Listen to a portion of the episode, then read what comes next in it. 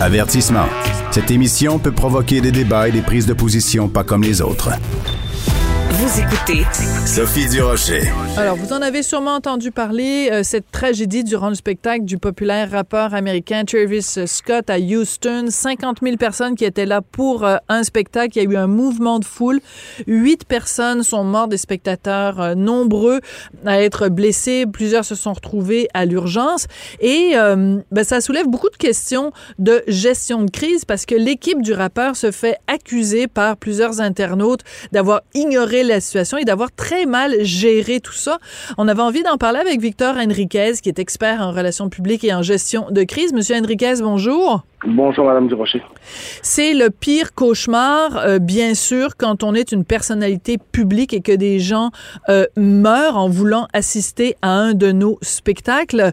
Comment euh, vous jugez, vous, la façon dont l'équipe de ce rapport-là a géré cette, cette crise humaine, cette crise, ce drame épouvantable, ce drame humain? Je vous dirais que ça a pris, selon moi, bon, ça a pris un peu de temps avant que l'équipe réagisse. puis il faut savoir qu'il reste encore énormément d'éléments qui sont inconnus à l'heure actuelle. Donc c'est sûr que pour cette équipe-là, malgré le fait qu'on peut considérer que c'est un peu là avant d'avoir des premières réactions, euh, les réactions ont quand même été euh, assez assez claires, assez rapides du côté de l'artiste entre autres, qui s'est dévasté, euh, sa conjointe, les différents artistes impliqués. Euh, également du côté de l'équipe dont on s'est mis à disposition de la police de Houston. Il faut savoir qu'à ce moment-ci, ce qui est important pour eux, c'est l'enquête, parce que c'est l'enquête qui va donner les véritables raisons de la tragédie et qui va nous permettre de revenir sur les éléments concrets. Alors qu'il y a beaucoup de rumeurs qui circulent à ce moment-ci. Je vous dirais que c'est un des plus grands défis de l'équipe à l'heure actuelle, c'est de contrôler euh, la rumeur versus ce qui est vrai. Donc, il faut qu'ils informent régulièrement des informations factuelles qu'ils possèdent. À l'heure actuelle, il ne semble pas y en avoir beaucoup, cependant. Oui. Donc, on comprend évidemment qu'il faut respecter le processus euh, judiciaire. Faut que la, police puisse faire son enquête avant qu'il y ait vraiment une réaction officielle. En même temps, euh, juste envoyer des tweets en disant « je suis dévasté » quand il y a huit personnes qui sont mortes et quand les gens sur place criaient aux rappeurs sur scène « arrête le spectacle, arrête le concert euh, Est-ce que c'est suffisant d'un point de vue, je parle uniquement d'un point de vue de relations publiques ici?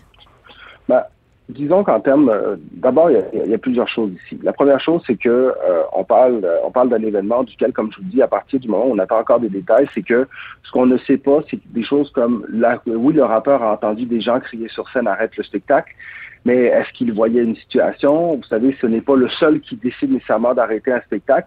On sait aussi que dans le cas de Travis Scott, ce qui joue, euh, ce qui joue en sa défaveur, c'est que c'est un artiste qui a la réputation d'avoir des spectacles assez mouvementés, disons-le. Oui. Euh, ce festival-là durait depuis quelques jours. Il y avait beaucoup de batailles, il y avait beaucoup d'enjeux, très peu de place. Donc, c'est sûr que c'est une situation qui était un peu chaotique. Euh, je vous dirais que le tweet, c'est pour ça que Twitter sert à la communication instantanée, mais il aurait dû arriver plus rapidement. Partir du moment, comme vous le dites, qu'il y a des décès, je pense que c'est la moindre des choses de dire je suis sincèrement désolé de la situation, je suis dévasté par les, décès et j'attends comme vous plus d'informations avant de réagir de façon plus officielle. Ça, ça se dit. Il faut que les gens comprennent que de plus en plus, on, dit aux équipes autour de ces artistes-là, réagissez rapidement parce que l'information va très vite. Puis des fois, il y a des gens, vous savez, qui sont habitués, ça, ça, ça a changé rapidement. Il y a 20 ans, on n'avait pas cette vitesse-là dans l'information. En effet. Alors, on doit aller rapidement, on doit réagir rapidement. Et à ce moment-là, ça permet aussi de remettre les choses en contexte parce qu'il y a plein de choses qu'on ne sait pas. Comme je vous dis, est-ce que l'artiste voyait? Est-ce que la situation paraissait sous contrôle à partir de la scène? Euh, c'est le plus grand, c'est la plus grande tragédie lors d'un concert aux États-Unis depuis 1979. Alors vous imaginez qu'il y a beaucoup de choses qui devront être analysées avant de vraiment savoir quels sont les, les événements réels sur place. Mais je suis d'accord avec vous que M. Scott aurait dû réagir plus rapidement et son équipe aurait dû être plus proactive, surtout qu'on parle ici d'un utilisateur assez assidu de Twitter et des réseaux sociaux. Voilà, c'est ça. Et ça, c'est là que ça devient intéressant parce que, en effet, euh, on peut pas être quelqu'un qui est constamment sur les médias sociaux en train de commenter la moindre affaire puis de mettre euh, des photos de son, son, plat de spaghetti quand on va au restaurant et après euh, être tout d'un coup très très très prudent sur les médias sociaux. Donc, euh, c'est en beaucoup de personnalités publiques deviennent en fait euh, tributaires c'est de, de, des médias sociaux. C'est comme une prison parce que si tu en donnes beaucoup aux gens, ben on s'attend à ce que justement quand il t'arrive un mauvais coup, que tu sois aussi présent. Appelons ça une prison de luxe, disons. Oui. Euh, parce que c'est souvent un média avec lequel ils font énormément d'argent. Et je vous dirais qu'il y a une chose là-dedans qui, qui, est essentielle, c'est de ne pas avoir peur de dire je ne sais pas ou d'avoir une information incomplète avant de sortir. Vous savez, dans les principes de base de la gestion de crise, on va souvent dire qu'avant de faire une déclaration publique, il faut avoir le plus d'informations possible. Cependant, avec l'avènement des réseaux sociaux, ce qu'on se rend compte, c'est qu'on est peut-être mieux de sortir avec une information partielle, en disant je ne possède pas toute l'information, je n'ai pas certaines réponses, et en sachant que on y va avec une première réaction que d'attendre d'avoir le plus d'informations possible avant de sortir. Et ça, c'est vraiment une adaptation qu'on doit faire par rapport aux réseaux sociaux.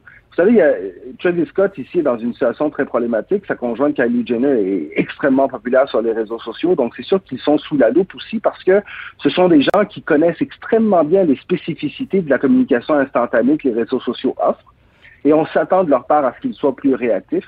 Moi, je pense très sincèrement que ça a pris du temps à ces gens-là de se rendre compte aussi de leur responsabilité peut-être plus sociale, parce que oui, il y a l'artiste sur scène, mais il faut rappeler que ce festival-là est organisé par Travis Scott.